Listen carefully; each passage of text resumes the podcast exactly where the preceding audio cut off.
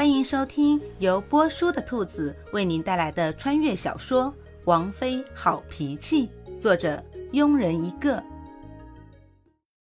第八十八章，古将军被释放的那天，古欣欣悄悄地去看了一眼，看着古将军孤单的背影，古欣欣心里很不是滋味。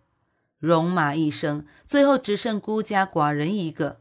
正当离开的时候，听到了一声清脆的声音：“古将军。”青莲看着跑过来的人儿，古荣眼中闪过一丝光亮，正好被古欣欣看到。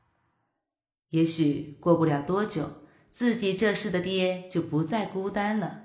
最后看了一眼远处聊得很开心的两个人，古欣欣笑着轻松的离开了。也许是白天见到了这世的爹，晚上的时候，古欣欣突然想起现代的家人，情绪莫名的有些伤感。算了算日子，这天正好是自己重生的满一年，九月十五日。犹记得那天早上醒来时，自己有预感，那天或许是生命的最后一天，没有悲伤，没有害怕，有的只是平静。本想整理一下自己的遗物，最后却发现，除了小白猫和那两串佛珠，一串是代表着现代家人的佛珠，一串是夏侯玉为自己求的刻着自己名字的佛珠，其他东西似乎一点也不留恋。自己死后，小白猫相信小花可以照看好那两串佛珠，记得当时自己放在了枕头的棉絮里，不知道现在还在不在。此刻，古欣欣心里有一股力量驱使着他去看看。依照自己的心意，古欣欣疾步朝誉王府奔去。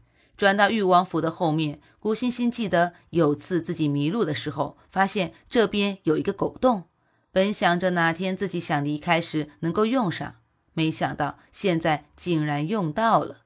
顺利的进入誉王府，古欣欣朝秋院走去。由于从这边到秋院都比较偏僻，没什么人，古欣欣很顺利的来到了秋院。院子里面一片漆黑，古欣欣心里有一阵的失落。没想到自己不在了，秋院竟然连一盏灯都不留，在心里叹了口气。古欣欣很熟悉的找到了自己的房间，推开门，一阵刺激的酒气扑鼻而来，呛得古欣欣忍不住的咳嗽了一声。谁？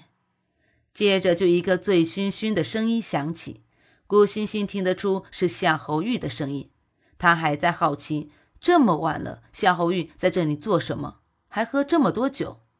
只是容不得古欣欣多想，因为有一只手已经掐到了自己的脖子。嗯，夏侯玉，你放手！古欣欣掰着夏侯玉的手，艰难地说着。听到“夏侯玉”三个字，夏侯玉本来凌厉的眼睛瞬间亮了起来，急切地问道：“王妃，你是王妃对不对？”因为在夏侯玉的记忆里，除了古欣欣会叫自己夏侯玉，没人这样叫。